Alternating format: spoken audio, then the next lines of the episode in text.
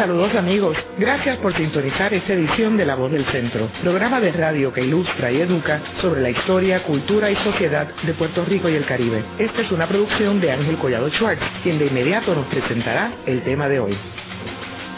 Saludos a todos. El programa de hoy está dedicado al tema de la fundación del Partido Nuevo Progresista, quien hace su debut en el proceso electoral de Puerto Rico en el 1968. Y hoy tenemos con nosotros a uno de los fundadores de ese partido, el licenciado Benny Frankie Cerezo, quien fue vicepresidente de la Juventud Estadista, fue uno de los siete fundadores del movimiento de Estadistas Unidos que surgió en el plebiscito de 1967, y luego fue fundador del Partido Nuevo Progresista y miembro de la Cámara de Representantes. Benny, me gustaría que comenzáramos este programa yendo un poquito a los antecedentes de la fundación del Partido Nuevo Progresista.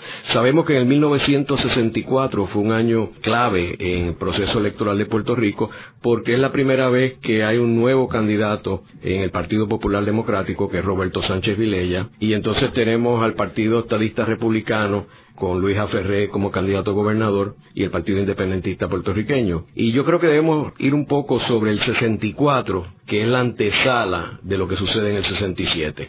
1964 fue importante en todo este desarrollo porque se establecieron las simientes de la llegada de una nueva ola de líderes al Partido Estadista Republicano. En 1964 yo recuerdo que todo un grupo de nosotros estábamos terminando nuestra carrera de Derecho y teníamos en la Facultad de Derecho de la Universidad de Puerto Rico un grupo que yo presidía que se llamaba Círculo de Estudiantes de Derecho Pro Estadidad, que era el primer grupo estadista, porque probablemente era la primera clase que a nivel de la Facultad de Derecho predominaban o eran una voz fuerte el sector estadista. Simultáneamente yo venía de ser vicepresidente de la Juventud Republicana. Y en esas elecciones, pues, nos limitamos básicamente a dar ayuda en dos o tres lugares. Mayormente el candidato alcalde de San Juan fue Leslie Hailey padre, que era un publicista. Y pasaron las elecciones de 1964 y nosotros nos graduamos en el 65 y ya poco después empezamos poco a poco a hacer nuestra aparición en el escenario político formal que no era eh, los cuerpos que le llamaban en el Partido Estadista Republicano los cuerpos auxiliares de las damas y los jóvenes estadistas. Yo personalmente hago entrada a este otro grupo dentro del Partido Estadista Republicano porque don Miguel Ángel García Méndez me llamó un día, él era al igual que yo de Aguadilla, él había estudiado con mi mamá las escuelas en Aguadilla y su hermano mayor, Juan Bautista García Méndez, era uno de los mejores amigos de mi padre, porque también habían estudiado juntos en Aguadilla. Y de esa reunión que sostuvimos Miguel Ángel y yo, pues yo fui designado su ayudante para trabajar en la legislatura, donde estuve un poco tiempo, casi seis meses, porque se trabajaba durante un periodo y después no se hacía nada. Miguel Ángel se fue para España y uno quedaba sin taller. Este... Eh, Benny, me, gustaría que tú, para el beneficio de los radioescuchas, explicaras quién era Miguel Ángel García Méndez. Miguel Ángel García Méndez había sido speaker de la Cámara en la época de la alianza, la fusión entre el Partido Estadista Republicano y el Partido Socialista. Creo que fue el presidente de la Cámara de Representantes más joven. Y la persona que después de Rafael Martínez Nadal era el que controlaba. Los que son viejos suficientes o suficientemente viejos recordarán que era concuñado de don Luis Aferré. Y es la persona que trae a don Luis Aferré en el 1952 a hacer ingreso en la política. Y Luis Aferré crece en el partido y entonces eran las dos personas que controlaban ese partido. Para evitar luchas internas, pues se hacía la propaganda a base de que Miguel Ángel era el hombre, no el líder, y Luis Ferré era el hombre porque destacaban las cualidades humanas de Luis Ferré y el liderato de Miguel Ángel García Méndez. Ya eso es cuando ya está fundado el Partido Estadista Republicano. Sí, eso es desde después de que pasó lo, el evento de Rafael Martínez Nadal, ya encaminado el Partido Republicano, de cuando empezó su ascenso después de que se haga, se hizo la constitución del Estado Libre Asociado, que comienza un proceso que al principio el Partido Estadista Republicano era el tercero, porque el Partido Independentista era el segundo en votos. Y de ahí en adelante el Partido Estadista Republicano, según va creciendo el Estado Libre Asociado, va duplicando originalmente sus votos. Y entonces es que está el fenómeno de Luis Ferré, Miguel Ángel García Méndez, el hombre y el líder en esa colectividad. Bueno, pues esto de yo trabajar con Miguel Ángel me da oportunidad de entrar al mundo de las intrigas que se estaban dando en ese momento, en esa colectividad, gracias a toda una nueva oleada de liderato que estaba abriéndose camino y a los que ya estaban, pero estaban insatisfechos, personas como Justo Méndez y otros parecidos. Hubo dos o tres intentos antes de Estados Unidos de remodelar, por usar una palabra que todo el mundo me entienda, de reestructurar el Partido Estadista Republicano, pero todos ellos fracasaron. Fracasaron porque había un nexo, un vínculo muy duro, muy fuerte, eh, familiar, eh, afectivo, emocional, entre don Luis Ferrer y Miguel Ángel García Méndez.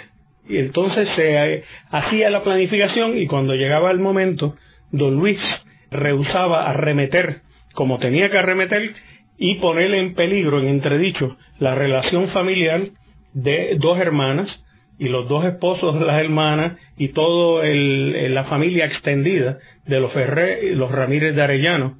Eso se rompe en 1967, que es cuando la primera de las conspiraciones, por llamarle de algún modo, empezó a parir.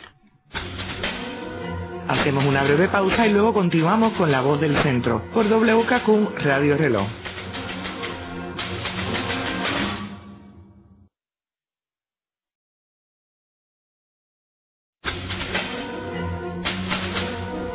De regreso con la voz del centro por WKQ Radio Reloj en un conversatorio provocado por Ángel Collado Schwartz. Continuamos con el programa de hoy titulado La Fundación del Partido Nuevo Progresista en el 1968, hoy con nuestro invitado, el licenciado Benny Frankie Cerezo, uno de los fundadores del Partido Nuevo Progresista. Benny, estábamos hablando del 1967, la intriga. Cuéntanos cuál fue el proceso en el cual logró que Luis Ferré tomara una posición distinta a la de el hombre García Méndez. Bueno, hubo varias intentonas y siempre don Luis se paraba antes de dar el último paso y desde luego fracasábamos. Hasta que en el colegio de abogados se hizo una reunión donde se citó básicamente a toda esta gente, que es precisamente en la cual hace su primer entrada a lo que sería el grupo estadista del Partido Estadista Republicano, Carlos Romero Barceló, quien había estado hasta ese momento haciendo pronunciamiento desde Ciudadanos por Estado 51, que era un grupo que tenían una, unos puertorriqueños estadistas como Julian McConey, Raymond Acosta, que después fue juez de la Corte Federal. Y es curioso que casi todos ellos tenían nombres o apellidos en inglés y ellos querían puertorriqueñizarse. Y en una reunión, según me cuentan ellos, o me contaban para esa época, estaban buscando a alguien que sonara puertorriqueño completo, ¿no? no que no se llamara Raymond ni Benny. y entonces alguien dijo, bueno, Carlos Homero, y fueron, hablaron con Carlos Homero, y Carlos Homero lo hicieron presidente del Ciudadanos por Estado 51, porque dijo que sí, que él eh, más o menos, él no era fanático de nada, pero que él simpatizaba con esta idea. Y así es que entra Carlos Homero. Bueno, pues se hace esta reunión en el Colegio de Abogados, de donde salen una serie de grupos formales para una reorganización y para insuflar y darle paso, insuflar de energía y darle paso a esta nueva generación, estos grupos que estaban entusiasmados en reenergizar al Partido Estadista Republicano. Vienen las conversaciones de, en torno al plebiscito que se celebraban en Trujillo Alto entre Muñoz y don Miguel Ángel y don Luis Ferré. Y finalmente se rompe el acuerdo de hacer un plebiscito Muñoz convoca el plebiscito y nosotros decimos, pues a esto hay que ir. Don Miguel dice que no, que esto es una trampa de Muñoz. Y ahí es que hay un rompimiento donde don Luis Ferrer tenía una posición más sólida que la de meramente hacer unos cambios en la colectividad. Todos nos solidarizamos con la posición de don Luis y esto fue causando efervescencia dentro de la colectividad que llevó y desembocó a la asamblea de lo que hoy es el condado de Plaza, que se llamaba entonces el San Jerónimo, el Hotel San Jerónimo.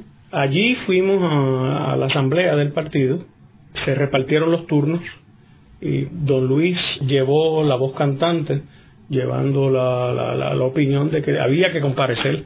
Ya dejó de ser una pelea por el liderato y por insuflar eh, ¿Y por qué don Luis creía que había que participar y Miguel Ángel decía que no? Pues Miguel Ángel tenía la teoría que eh, era un, una trampa de Luis Muñoz Marín y don Luis decía que sencillamente la estadidad había que defenderla y que había que defenderla fuera trampa o no fuera trampa que no se podía dejar en blanco esa plaza sin defensa y respectivo de lo que pasara. Y otros, pues que no teníamos claro las funciones, vimos ahí la oportunidad de que se fraguara una nueva colectividad. Un nuevo, no necesariamente con un nuevo carapacho, ¿no? con un nuevo vehículo, sino cambiar todo un continuismo que había dentro del Partido Estadista Republicano, que eran unas mismas personas y que se diera paso a esta nueva gente. Llegamos al San Jerónimo Hilton, se hizo la asamblea, Don Luis habló, ahí es donde pronuncia cuando no lo dejaban hablar, que empezaron a buchearlo, los grupos controlados por personas que se espaldaban a Don Miguel, este, y es que él le dice, la razón no grita, la razón convence, tratando de lograr que le dejen hablar. No le dejaban hablar, lo cual también ayudó a ponerlo en una posición más firme. Es interesante notar que en ninguna de esas conspiraciones, por llamarle de algún modo previas, había nadie de la familia de don Luis Ferrer. Sin embargo, en esto del San Jerónimo, su hijo Luisito, Antonio Luis Ferrer, estaba allí. Cuando terminó la asamblea, que ganaron abrumadoramente, ¿no? Aquello éramos una minoría exigua, los que podíamos estar. ¿Quiénes ganaron? Miguel Ángel García Méndez y la posición de no va el Partido Estadista Republicano a la actividad del plebiscitario que convocada por Muñoz. Cuando eso ocurre, siempre se resolvía todo con un famoso abrazo que don Miguel Ángel le decía, Luis, mi hermano. Y entonces se daban un abrazo y ahí estaba solidificada y ratificada la, la hermandad entre ellos y la unión del Partido Estadista Republicano. Cuando don Miguel viene para encima con Luis, mi hermano, su hijo Antonio Luis lo aguanta, que don Luis iba por impulso aceptar el abrazo, don Luis siempre fue eh, un gentil hombre. Y entonces lo retira y nosotros nos encaminamos, había un, una suite en el San Jerónimo que era de, de don Luis y subimos unos pocos allá. Cuando llegamos, no recuerdo si la secuencia es exactamente igual como te la describo. Creo que Antonio Luis le dice, papá, vamos a llamar a mami o a mamá, o como él le dijera. Entonces se van a la parte de la suite que está la alcoba y entra con ellos don Leopoldo Figueroa, que don Luis le dice, pasa. Y me dejan a mí, me pide don Leopoldo que yo no, en lo que termina la conversación telefónica, que nadie pase. Y, los que estaban allí eran pues los líderes, ¿no? Estaban todos las personas que eventualmente son los líderes, que eventualmente eran los fundadores, y otros noveleros más que no se conocen, pero que estaban a favor de la posición de don Luis Ferrer. Sí que la, situación era muy incómoda, yo estaba diciendo que no a la gente esencial para lo que iba a ocurrir luego. Bueno, hablaron y allí está la clave de lo que pasó, yo creo, porque doña Lorencita, que es con quien hablan, le da, lo insufla de ánimo, decirle, no, esto no importa, tú tienes tu posición, y entonces él salió rejuvenecido, porque él estaba medio traumatizado por la cuestión de la tirantez que se había generado allí, incluso afectando la cuestión familiar al extremo que Antonio Luis impidió que hubiera el abrazo tradicional que había entre ellos cuando había discrepancia. Y luego pues se abrió y entonces empezamos a compartir y don Luis fue poco a poco diciendo vamos a reunirnos mañana en las oficinas mías en el First Federal de la 23, que era donde estaban las oficinas de la Puerto Rican Cement. y en los altos de la oficina, eh, dos pisos más arriba, estaban las oficinas mías también. Y quizás eso abona al hecho de, de, por qué y cómo yo establezco en todo ese proceso, yo me acerco más a don Luis, quizás porque como él tenía oficinas allí, yo tenía oficinas allí, empezamos a almorzar todos los días, cuando él estaba en Ponce, y a planificar cómo se iba a manejar el asunto en el famoso y recordado Top of the First. Benny, y entonces, luego de esa asamblea, ¿qué sucede? Bueno, vino esa cita que él dice, vamos a reunirnos pasado eh, X número de días después. ¿Y se reunieron? Nos reunimos en la Puerto Rican, en, la, oficina, en la Junta de Directores. ¿Y después? Y allí es que se hace el partido, digo, el movimiento. Desde allí es que se llama a las personas, como Jorge Luis Córdoba Díaz que dije al principio. Allí es que se decide, no va Oreste Ramos, ni va Moncho Llobet porque tenían que dejarse para hablar este, con, a negociar con Miguel Ángel, que había ido, se había ido para Europa inmediatamente. Entonces de allí es que sale que es un popular de toda la vida quien es el notario ante quien se hace el documento. Era mi compañero de oficina, Ismael Betancur y Lebrón, que luego fue eh, superintendente de la policía con Hernández Colón. Eh, como todos los que habíamos allí abogados queríamos ser fundadores y no meramente notarios, no había notario. Entonces yo le pedí a Ismael que si podíamos, nos podía tomar la firma y todos subimos a la oficina mía, firmamos y así es como se da la incorporación del partido y en verdad la formalización de ese nuevo movimiento político que comienza con la defensa de la estabilidad en el plebiscito. Luego de la pausa continuamos con La Voz del Centro por WKQ Radio Reloj.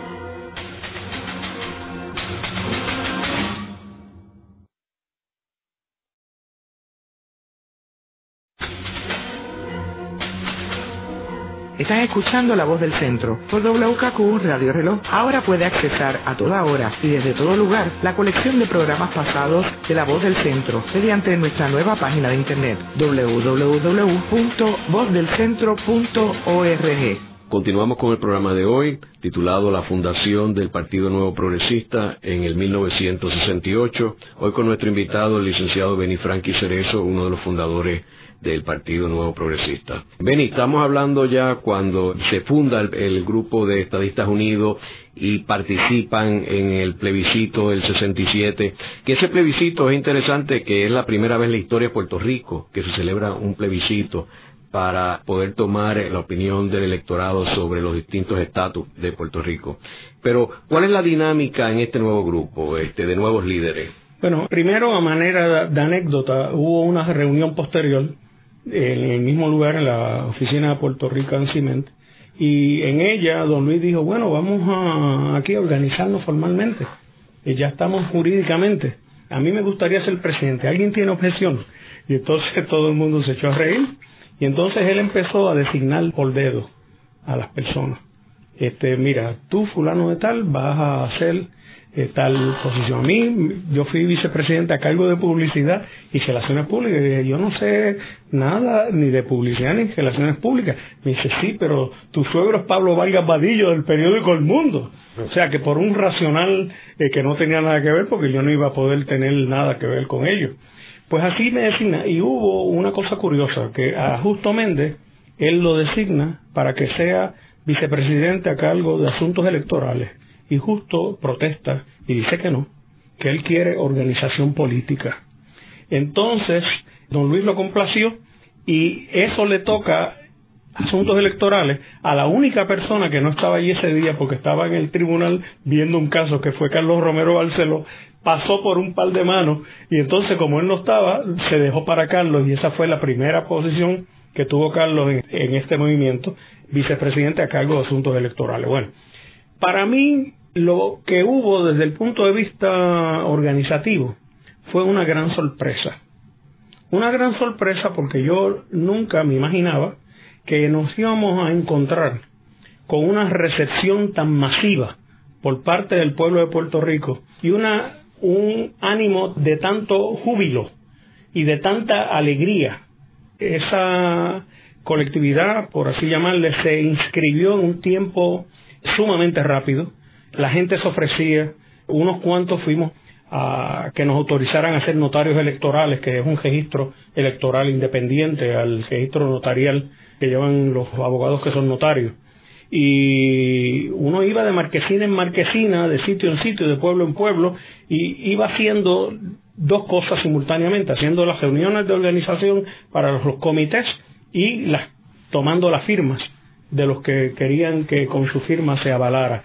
Y esa sensación de júbilo, de euforia, yo nunca la he vuelto a ver en la vida puertorriqueña. Los dineros que venían para los gastos eran un pesito aquí, cinco allá, diez allá, y es verdaderamente, yo recuerdo un solo donativo, que fue el primero, por cierto, que se recibió, el dueño de Ratán Specialties, que todavía recuerdo haberlo visto, que llamó que a don Luis Ferrer, y fuimos don Luis y yo en el automóvil de don Luis hasta Ratán Specialties y nos entregó un cheque de mil dólares para ayudar, eh, se me escapa ahora el nombre de él. Bueno, ¿Y qué sucede en la campaña? Entonces, pues e, esa campaña, ya te digo, fue una de euforia. Se funda, se llena el requisito de, la, de las firmas, se establece el mecanismo de campaña, se contrata el elemento publicitario y entonces comenzó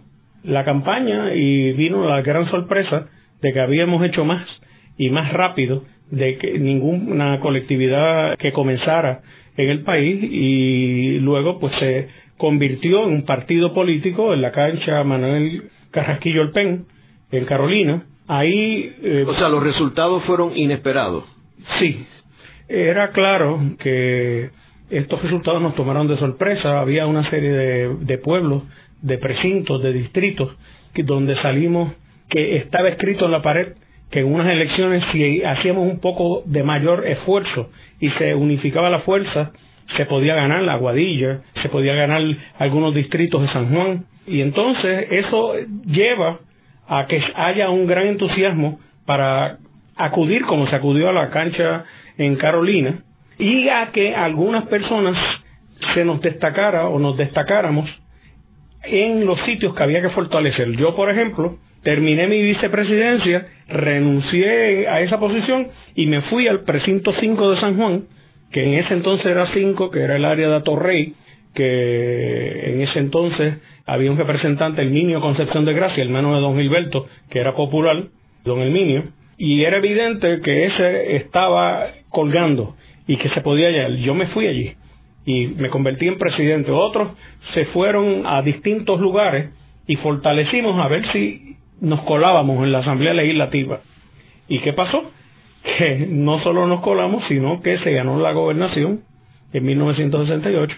No solo se ganó la gobernación como producto de la misma euforia, que fue como una, una gran ola que llevó todo el mundo, sino que obtuvimos la mayoría en la Cámara de Representantes por una sola persona.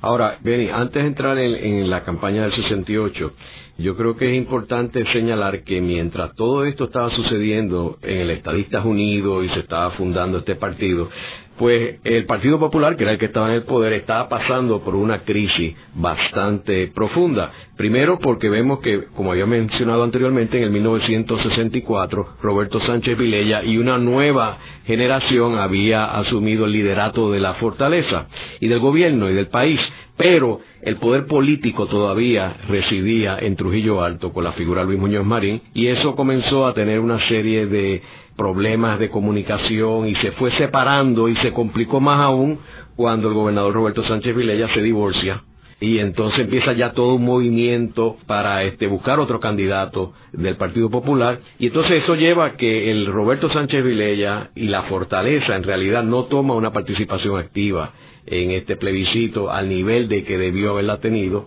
y este y todo eso complicó acompañado con la buena estrategia del movimiento estadista pues llevó a los resultados que ya hemos señalado.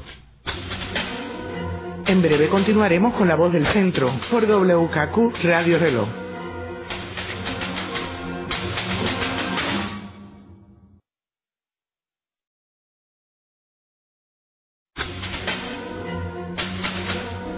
De regreso con la voz del centro por WKQ Radio Reloj, de vuelta con Ángel Collado Schwartz. Continuamos con el programa de hoy dedicado a la fundación del Partido Nuevo Progresista en el 1968, hoy con nuestro invitado, el licenciado Benny Frankie Cerezo, uno de los fundadores del Partido Nuevo Progresista. Estábamos hablando en el segmento anterior de lo que estaba sucediendo en el 1967-68 en Puerto Rico, particularmente la relación entre Luis Muñoz Marín, que tenía el poder político, y Roberto Sánchez Vilella, que tenía el poder gubernamental. Benny, sería bueno también que hablaras de, comentaras lo que estabas diciendo hace un momento en términos de cómo se sentía el pueblo en ese momento. Sí, no hay, no hay duda de que el famoso timing tuvo mucho que jugar en todo. Creo que la nominación de Roberto Sánchez Vilella en 1964 creó unas expectativas en las fuerzas del pueblo de Puerto Rico que no creían necesariamente en el continuismo, que adoraban a Muñoz y entonces al Muñoz relegarse él mismo, echarse a un lado y venir don Roberto, creó unas expectativas. Luego, con las disputas que surgieron en el Partido Popular, nosotros nos beneficiamos y entonces parte de esa euforia que yo describía que había en el pueblo era también producto de una frustración que sentía el pueblo al ver que el Partido Popular no dejaba que la nueva política de Roberto Sánchez Viley y su nueva gente echar raíces, sino que vino una pelea en esa colectividad totalmente personalista.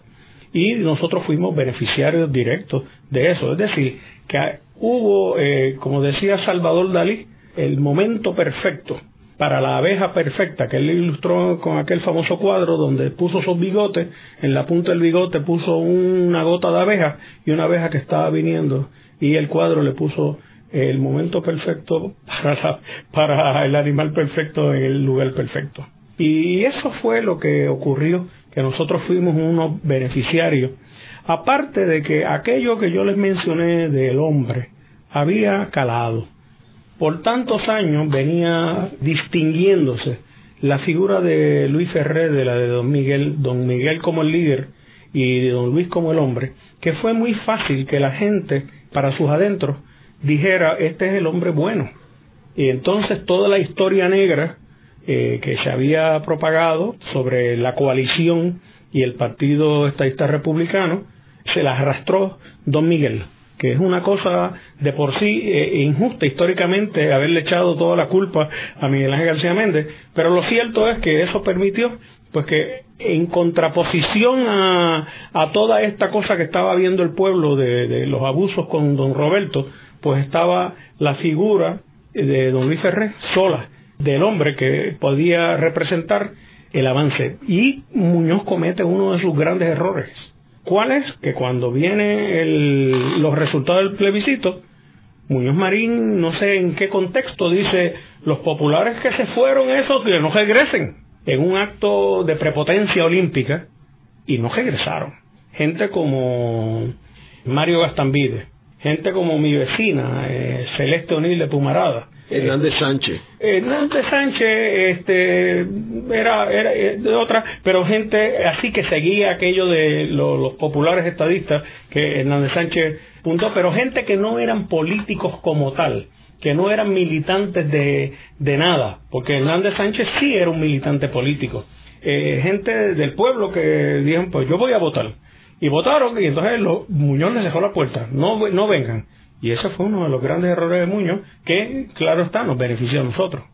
Es curioso que si vemos este, la fundación del Partido Popular en el 1938, que fue una creación de un partido también que tenía buen timing, y que fue brillante en términos de el logo, este, el color rojo, el lema pan, tierra y libertad. Vemos que 30 años después en el 1968, el Partido Nuevo Progresista hace lo mismo, porque en realidad la creación y la organización del partido fue brillante. El color correcto azul, la palma, un símbolo extraordinario, las palabras estabilidad, seguridad y progreso.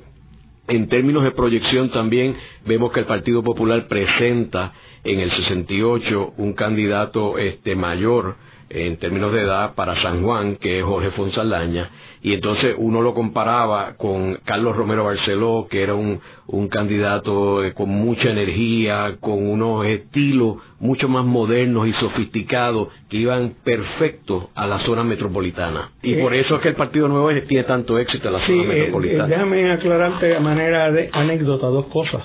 La Palma nos llegó accidentalmente porque pasaron una ley diciendo que el símbolo que se utilice no se puede utilizar luego para la fundación de un partido político, que Muñoz previó. Y entonces dice, si esta gente salen bien, van a querer hacer un partido y romper y me van a usar este, la propaganda. Entonces, eso provocó después, andando el tiempo, el cambio de palma, de palma de coco palma real. La palma real fue la del plebiscito y nos tocó accidentalmente. El color azul lo escogimos nosotros y era, por insistencia de Luis Ferrer, porque fue una sugerencia mía, un azul totalmente distinto al que usa el PNP hoy día. Era el azul de Naciones Unidas. Recuerdo como ahora que Don Luis dijo, quiero que sea el azul de las Naciones Unidas. Y entonces, luego, cómo se hizo esta idea, progreso, seguridad, es un trabajo conjunto de, esas personas, que recuerda que yo estaba en la, en la fase publicitaria, y entonces un publicista que murió hace poco, Harold Sayas Torres, que era el que manejaba la cuenta en McCann Erickson, es el que dice, aquí la gente, la seguridad es un factor. dice, ¿por qué no ponen estos tres así? que eh, Porque estábamos jugando con distintas cosas, pero él es el que trae el, concepto de seguridad y se ponen los tres como parte de... Y entonces nosotros fuimos a, Eso se escogió al azar en la Comisión Estatal de Elecciones. Yo fui con don Luis y con don Leopoldo Figueroa y la agencia publicitaria nos había hecho lo que le llaman un demo de cómo sería una campaña si nos tocara la, palma. Y entonces cuando don Luis sacó la palma, cuando nosotros salimos, que estaba la prensa preguntando, yo tenía el jingle en una, en una, en una grabadora y se le puso, y aquello se armó un revuelo, de algo que los populares también tenían, porque querían la rueda del progreso de fomento. O sea que cada cual le tocó no, la juega le tocó el PIP. Y los populares tenían hecho los demos con esa y no les tocó. Así que hubo un elemento de suerte fortuito, ¿no? De lo que ocurre. A nosotros nos tocó lo que queríamos y al Partido Popular no le tocó lo está hablando del plebiscito. Del plebiscito, eh, que es que están mezclados. Y eso, pero sí, estoy hablando del plebiscito, porque así es que surge la palma que se utiliza para las elecciones, que ya no es la palma real y sí la palma de coco porque como la legislación decía palma real no se podrá usar, nosotros fuimos y precisamente hubo un pleito. Fuimos al, tribunal, usamos la palma de coco y Pepín Villares, él, fue el juez en Caguas, donde se llevó porque lo inscribimos en Culebra, este, porque era donde más fácil tú inscribías, con cuatro gatos tú inscribes un partido. Entonces, pues le tocó al tribunal con jurisdicción fue ese y fue un juez popular el que lo avaló y después otro juez que también nominado por los populares, Negrón Fernández, quien lo refrendó a nivel del Tribunal Supremo. Esa campaña también es interesante señalar que fue una campaña muy distinta a todas las demás, la del 1968 porque había unos estilos distintos de publicidad que venían muchos de unos cubanos que venían de Cuba, que estaba Cuba estaba mucho más adelantado en el mundo de la publicidad que Puerto Rico. Sí, alguien le recomendó a don Luis que trajéramos a la campaña y estaba la gente de Macán que venían ya arrastrados desde el plebiscito. Y le recomiendan a don Luis la gente de Siboney, Gustavo Cuba y una serie de, personas. Eso le dieron chispas a la campaña. Y luego Antonio Luis Ferrer se activa en la campaña porque no estaba satisfecho del todo cómo se estaba llevando en las elecciones y consigue que John Rubicam, que era una agencia que le trabajaba a las empresas Ferrer y específicamente el que estaba de Gary Hoyt Gary Hoyt, que su pasión son los votos y se lo llevó de Puerto Rico para Rhode Island, es el que hace el final de la campaña, votaremos pensando en ti, y era una guitarra española bien fina y un niño, etcétera, los cubanos la chispa de así lo haré, y entonces cayeron en su sitio toda una serie de cosas que son historias. Y a eso le añadimos la figura de Negrón López, que era una, una figura del pasado. No, y las luchas intestinas en el Partido Popular que llevan a eh, nuestro amigo Benjamín Cole a hacerle la cosa esa chiquita que resultó ser una infamia de decir que Negrón López era bolitero y decir juégame el 315, que luego se convierte con una especie de eslogan de campaña contra eh, don Luis Negrón López, que es un puertorriqueño del cual debiéramos estar orgullosos todos en Puerto Rico porque fue un gran servidor público, ciertamente no un bolitero. De regreso con la voz del centro, por WKQ Radio Reloj, de vuelta con Ángel Collado Schwartz.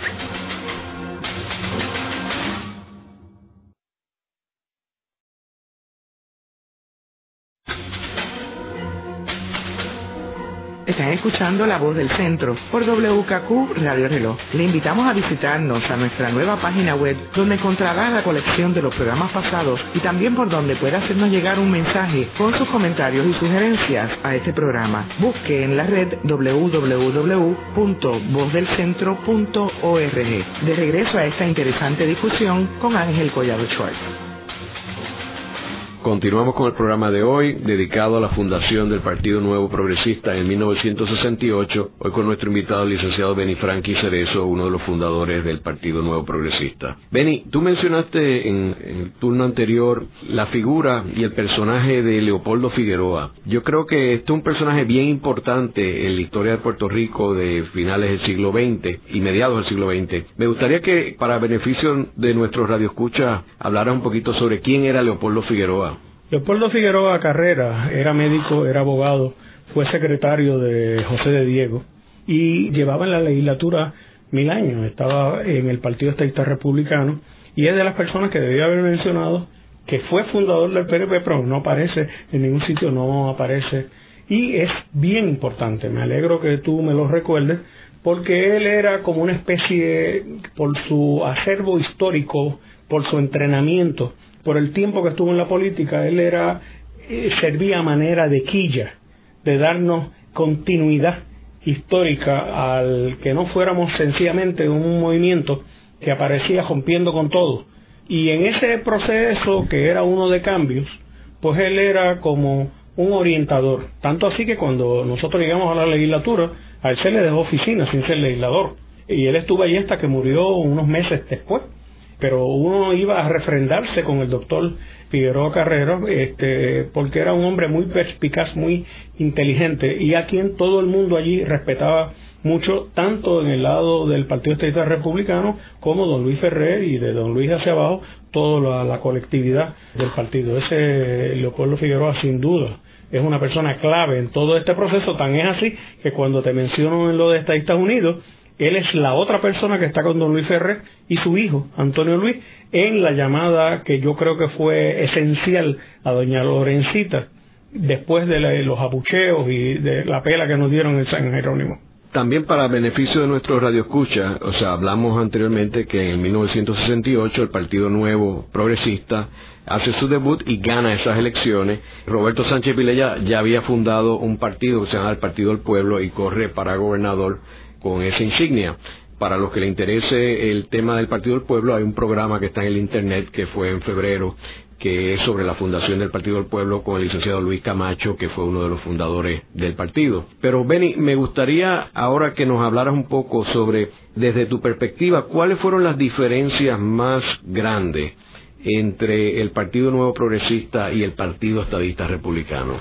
Pero en primer lugar se abrieron a propósito, conscientemente, las puertas para que vinieran personas de todas las perspectivas políticas distintas. ¿Cómo se hizo? Quitando lo que tenía el Partido Estadista Republicano, que si uno era miembro del Partido Estadista Republicano, era miembro del Partido Republicano de los Estados Unidos. Yo pienso que yo nunca me he parecido a un republicano de Estados Unidos y yo era vicepresidente de la Juventud Republicana. La gente que por estar en la estadidad, pues unos daban el paso, otros no. Se podía ser estadista, pero no se tenía que ser republicano, podrían ser demócratas.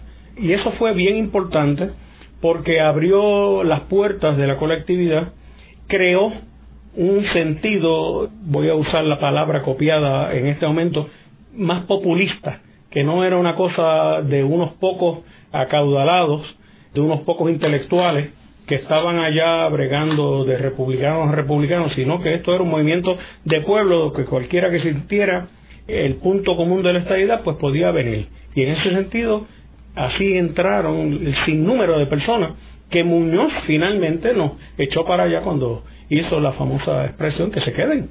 Este, y eso fue un gran número de populares que yo fui conociendo a través de la vida, que me decían, no, yo llegué, este, yo también fui fundador porque le di el voto desde el principio y fui de los que Muñoz votó, que algunos lo, tomaron a, a nivel de su experiencia personal.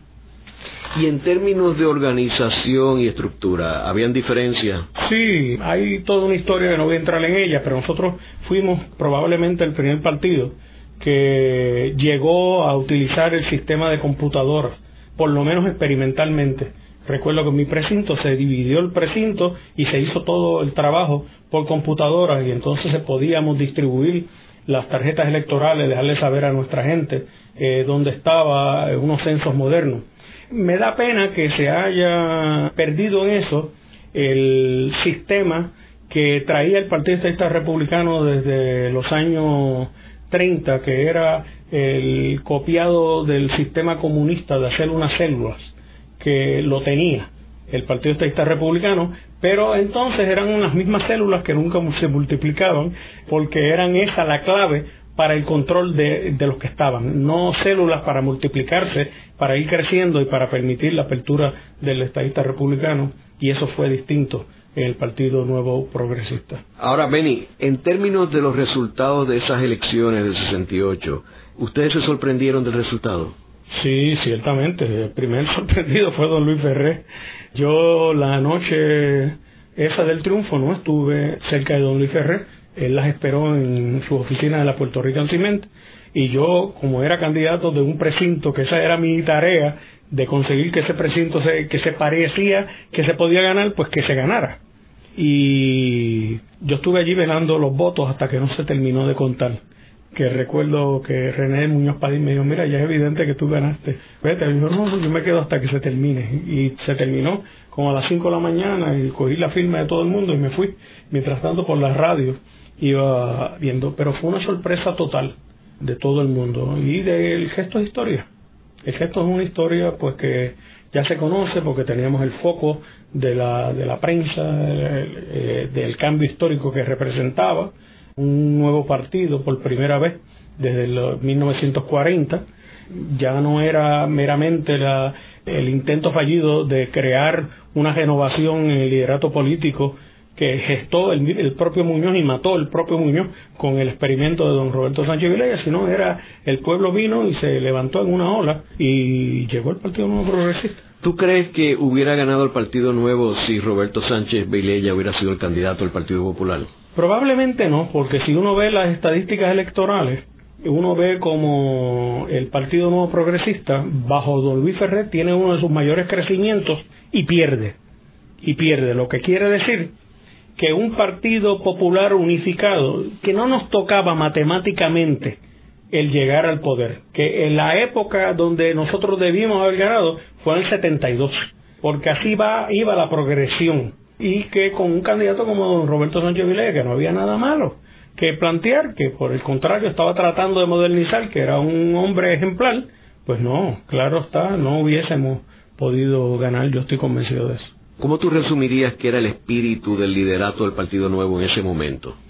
Bueno, era un espíritu, la palabra progresista, eh, de hacer cambios, de traer una modernización de Puerto Rico. Una de las primeras cosas que hizo don Luis Ferré fue ir a MIT, su alma mater, y conseguir que vinieran una serie de expertos a tratar de traer lo último en tecnología, en conocimiento, en planificación al pueblo de Puerto Rico. Es decir, había el interés del cambio del cambio, del cambio, esto tiene que cambiar. Este, ese era el interés que había y yo creo que permeaba en todo el país. En el programa de hoy hemos discutido la fundación del Partido Nuevo Progresista en el 1968, que es sin duda el partido estadista más exitoso que ha habido en la historia de Puerto Rico y un partido que capitalizó magistralmente de un momento que había de descontento en el país y una división dentro del partido que estaba en el gobierno, que era el Partido Popular.